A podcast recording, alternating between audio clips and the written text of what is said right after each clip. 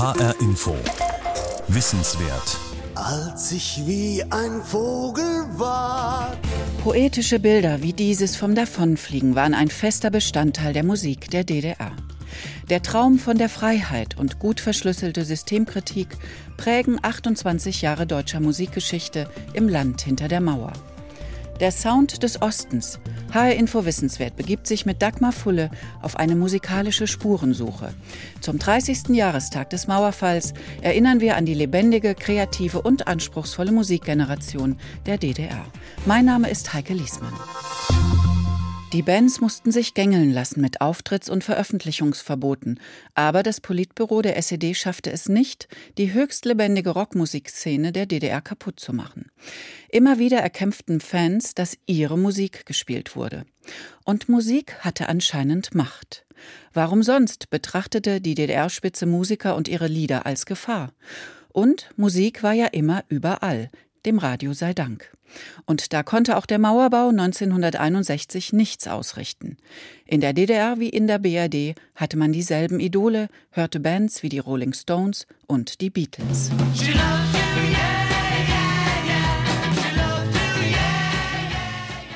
She loves you, yeah, yeah, yeah, singen die Beatles im Sommer 1963 und erobern die Welt.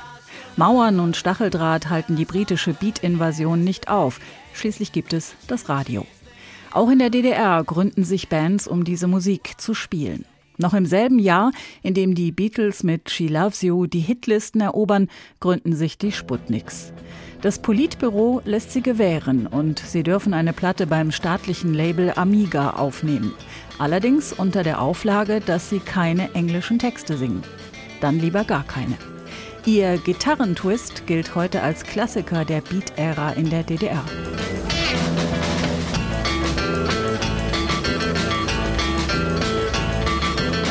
Vier Singles veröffentlichen die Sputniks bei Amiga. Hunderte andere Amateurbands folgen ihrem Beispiel, doch 1965 ist Schluss. Die DDR-Führung betrachtet die Ausschreitungen beim Konzert der Rolling Stones auf der Westberliner Waldbühne als extrem gefährlich für den Frieden in der DDR. Denn sowohl die Musik als auch die Nachrichten von der Randale schwappen mühelos über die Mauer.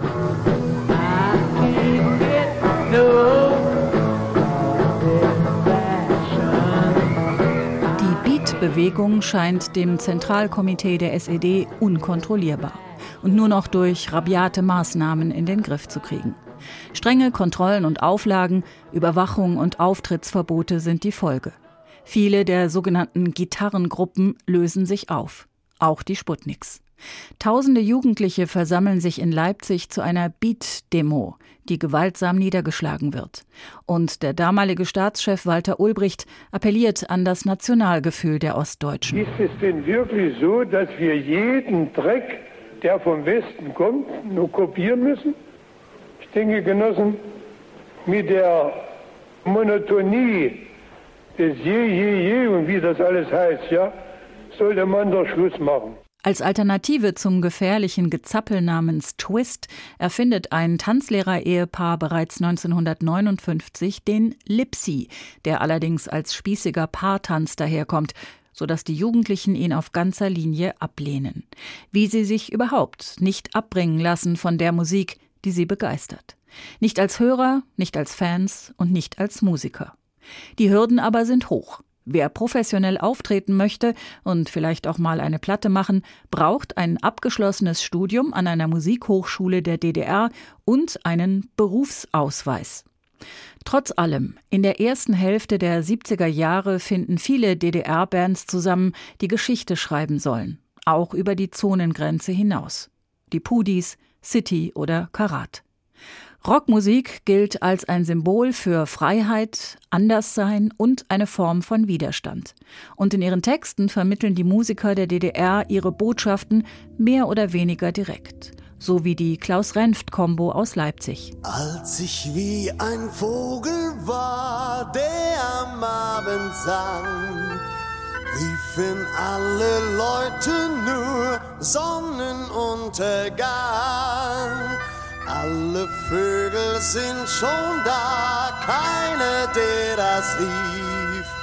Oh, ohne Stimme flog ich fort, als schon alles schlief. Bilder vom Fliegen, vom Davonfliegen tauchen immer wieder auf in den Hits der DDR.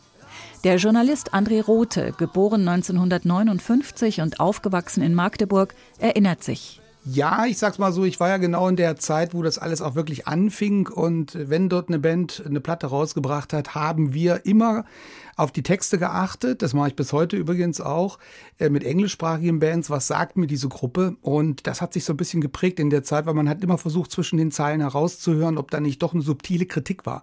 Also ich nenne mal ein schönes Beispiel. Äh, Karat hat diesen berühmten Song Albatros.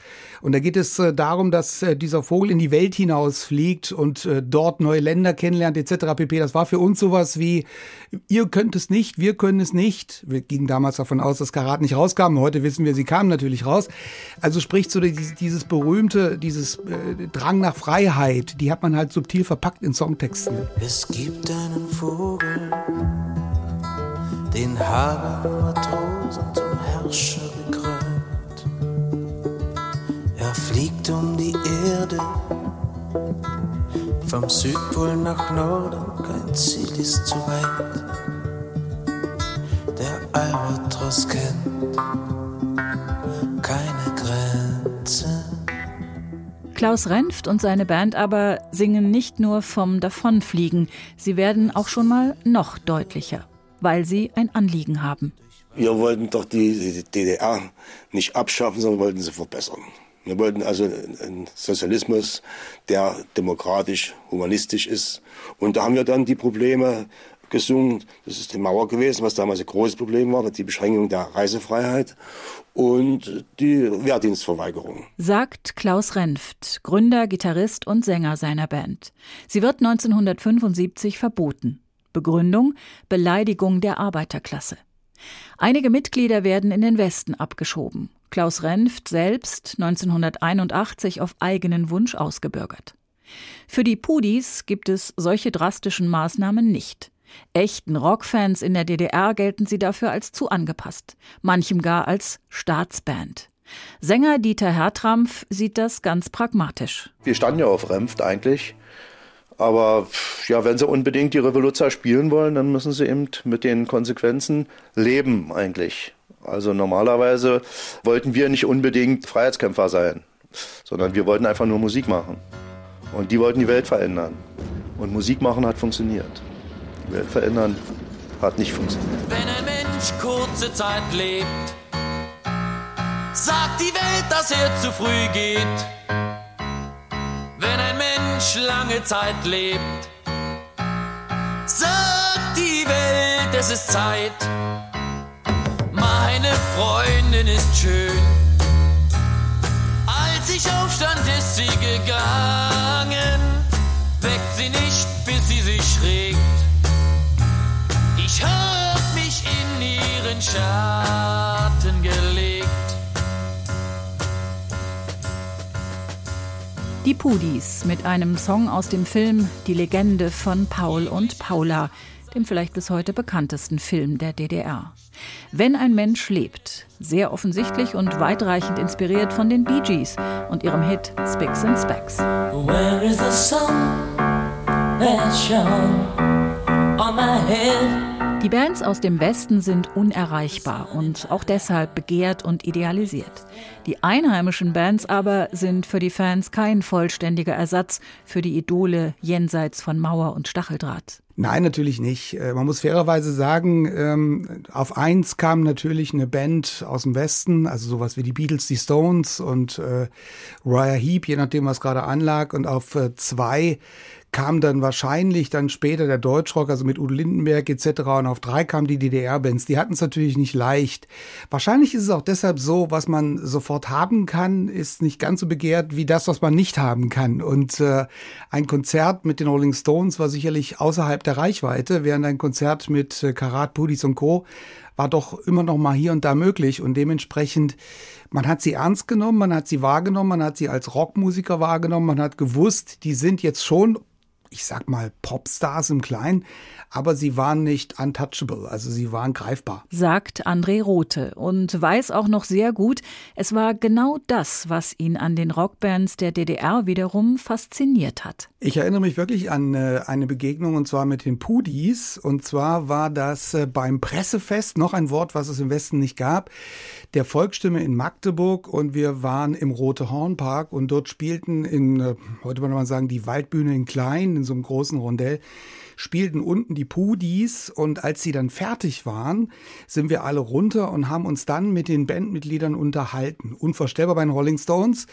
Und äh, ich weiß noch, der Schlagzeuger Günther Wussilus, den Namen habe ich mir deshalb gemerkt, weil der schenkte mir seine Schlagzeugknüppel und mit dem bin ich dann ganz stolz nach Hause, weil ich selber Schlagzeug spielte. Aber so diese Vorstellung mit Dieter Böhr, heute sind ja einige Namen von den Pudis ja bekannt, äh, und Co. dort einfach so rumzustehen und zu schnacken, das war in der DDR ernsthaft möglich. Das ging übrigens auch mit Bands wie Karat oder Silly. Wer eine Schallplatte von den Beatles oder von den Rolling Stones haben will, muss sich finanziell sehr lange einschränken und gute Verbindungen haben. Der Regisseur Leander Hausmann erzählt davon in seinem Film Sonnenallee. Eine Originalplatte aus dem Westen kostet schon mal 150 Ostmark auf dem Schwarzmarkt, mehr als das Doppelte einer Monatsmiete. Trotzdem, so schreibt Hausmann im Jahr 2004, In den 30 Jahren, die ich in der DDR lebte, habe ich mir nicht eine einzige Ostplatte gekauft. Ostrock war das schaurigste, traurigste und verwerflichste, was man sich reinziehen konnte. Man hörte vor allem die Livebands, die berühmte Songs coverten. Meine musikalische Initialzündung lieferte Bob Dylan, damals mit 14. Mit ihm änderte sich alles in meinem Leben. Er begleitet mich bis heute.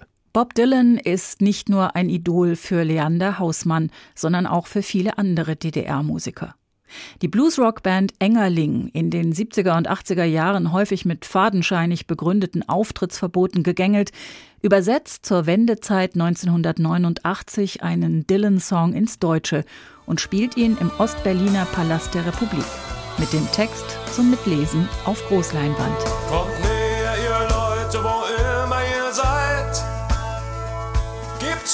das Wasser höher steigt. Gesteht, eure Knochen sind durchgeweicht. Wollt ihr wirklich noch was retten? Dann fangt an zu schwimmen oder sinkt wie ein Stein, denn es kommen andere Zeiten. Kommt her, ihr Minister, seid nicht so stur. Versperrt nicht die Tür und verstopft nicht den Flur. Wer Zeit schinden will, sieht öfters zur Uhr. Die Bombe tickt trotzdem weiter. Die Letzten werden die Ersten sein. Denn es kommen andere Zeiten. The times, they are a changing. Es kommen andere Zeiten. Dass sie tatsächlich kommen, ist da noch nicht abzusehen. Es gibt sie, die Protestsänger, immer unterwegs auf schmalem Grat. Musiker wie Holger Biege aus Greifswald, der sich schon Ende der 70er Jahre Gedanken um den Planeten macht. Groß ist der Reichtum der Welt. Heute noch. Und unsere Erde bleibt unser Stern.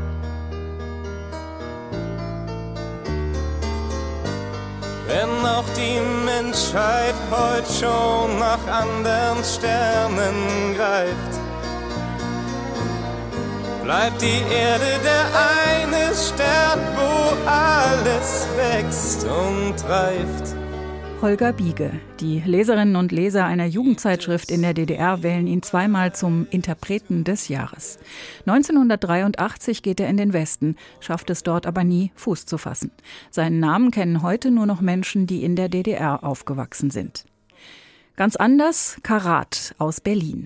Ihr Song über sieben Brücken musst du gehen wird in der Version des westdeutschen Rockstars Peter Maffay ein Hit und macht die Band über die Grenzen der DDR hinaus bekannt.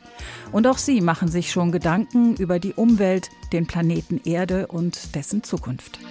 tanzt unsere Welt mit sich selbst schon im Fieber. unser Glück nur im Spiel der Neutronen.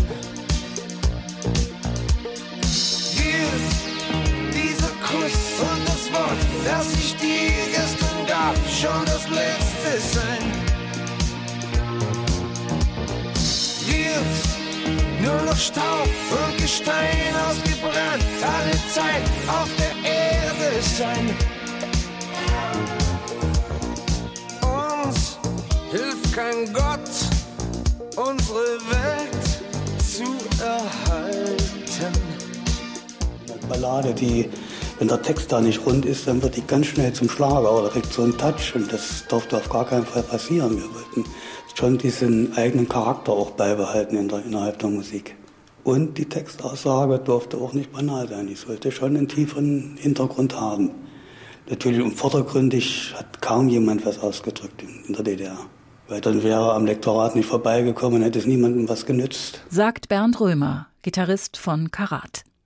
Eine, die auch nicht am Lektorat und an den strengen Regeln des Politbüros vorbeikommt, ist Nina Hagen.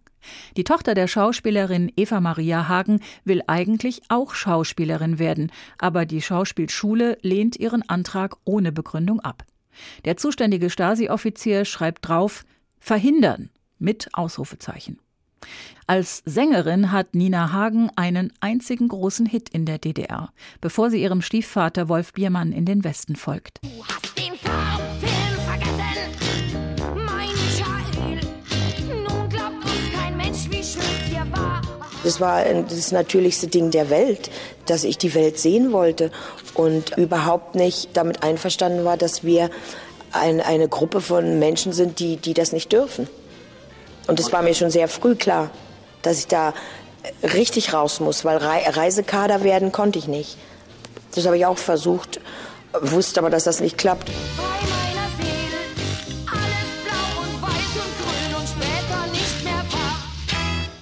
1976 verlässt Nina Hagen die DDR. Zur selben Zeit ist die Ostberliner Rockband City dabei, einen ungewöhnlichen Song zu schreiben. Der Text ist ein Gedicht der Leipziger Schriftstellerin Hildegard Maria Rauchfuß. Es heißt Am Fenster.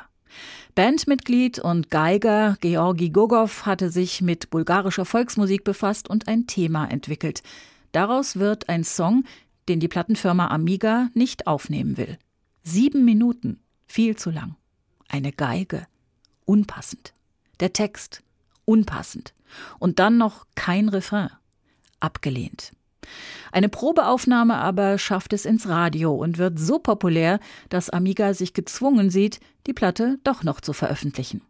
Sie verkauft sich am Ende mehr als 10 Millionen Mal.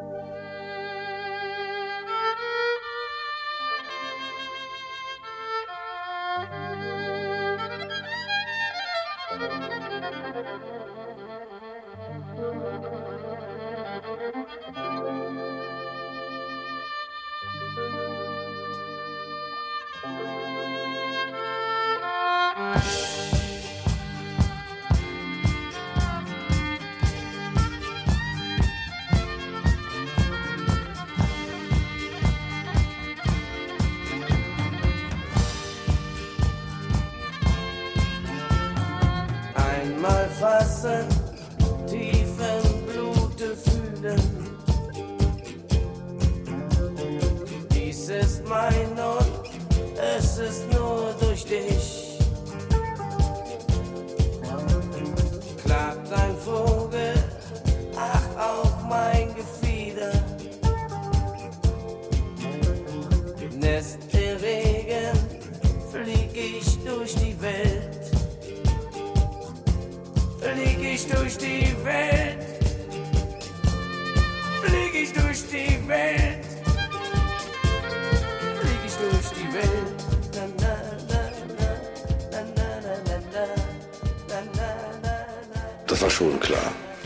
das für Emotionen denn erweckt und dieses Flieg ich durch die Welt, eben diese Sehnsucht nach Weite und Ferne, das war uns klar.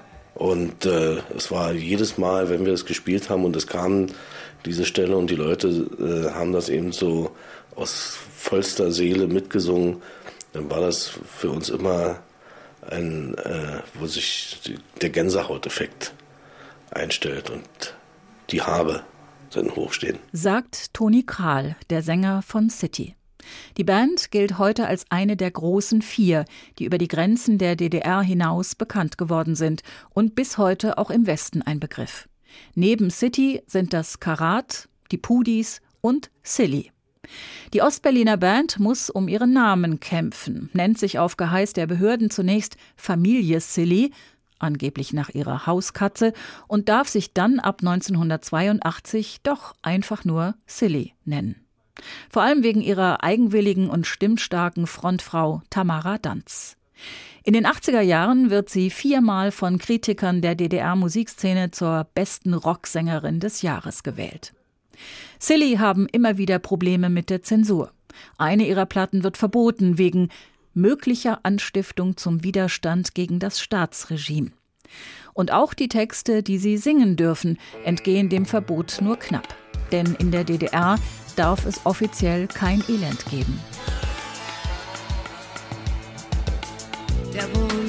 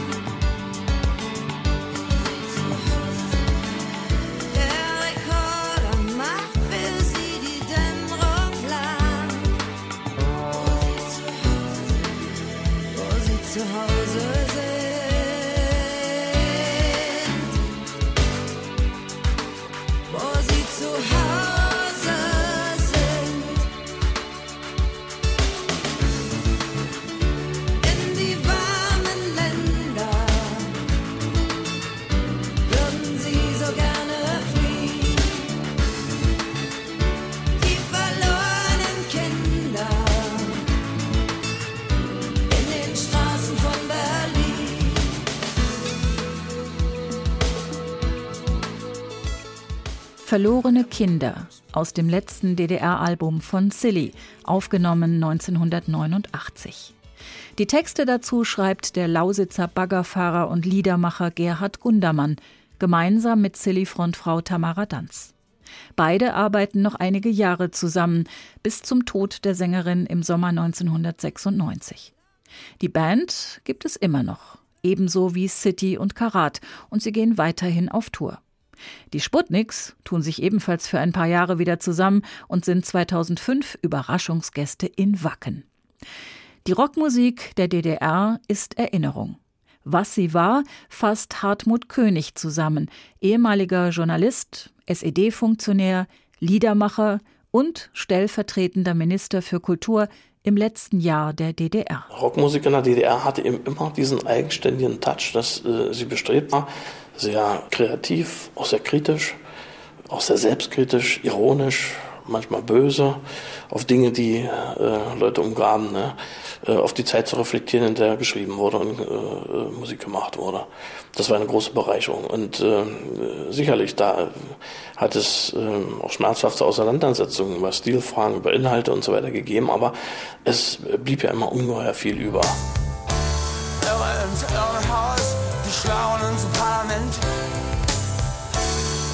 Selber schuld daran, wer die Zeichen der Zeit nicht erkennt. Irre ins Irrenhaus, die Schlauen ins Parlament. Selber schuld daran, wer die Zeichen der Zeit nicht erkennt.